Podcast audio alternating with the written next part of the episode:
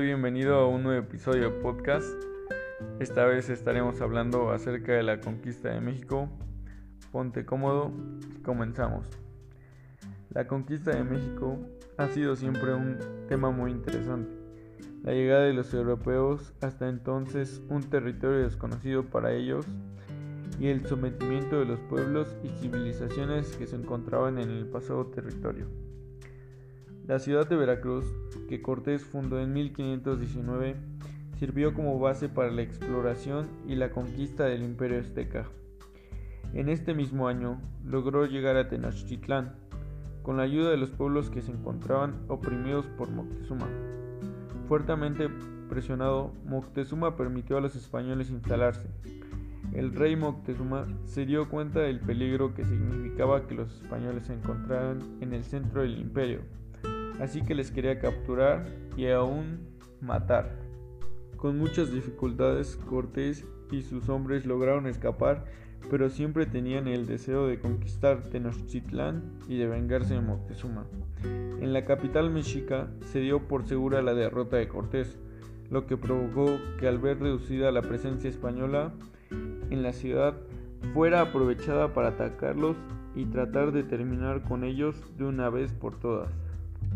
Estas noticias fueron llevadas a Veracruz, en donde Cortés aún se hallaba organizando todo y le obligaron a volver para no perder la ciudad mexica.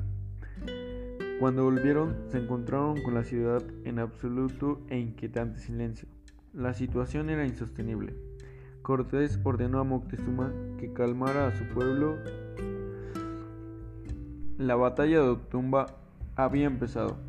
Atacaban 440 nativos a los españoles, que se defendían con formaciones compactas.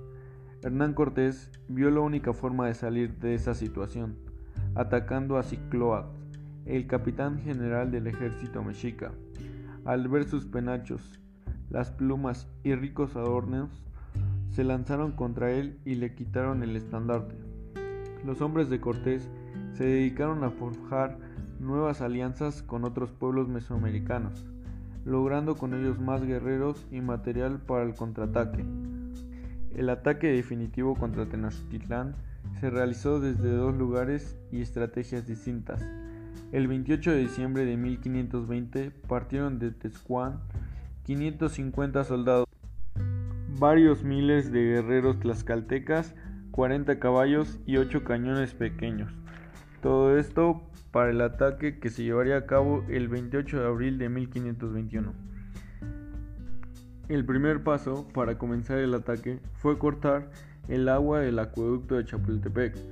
Dicho acueducto estaba vigilado por una guarnición mexica, que fue aniquilado por los capitanes de Pedro Alvarado.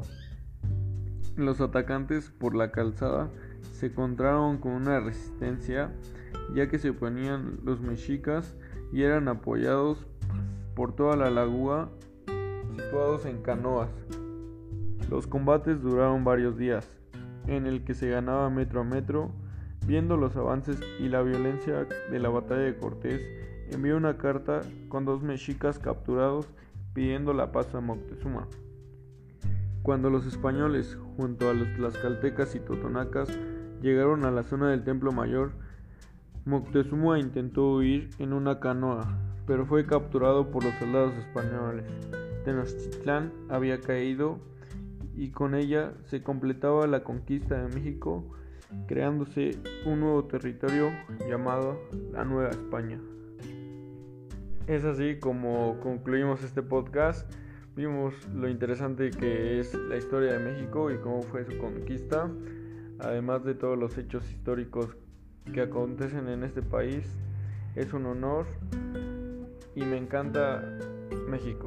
Muchas gracias, esperemos verlos pronto en otro nuevo podcast.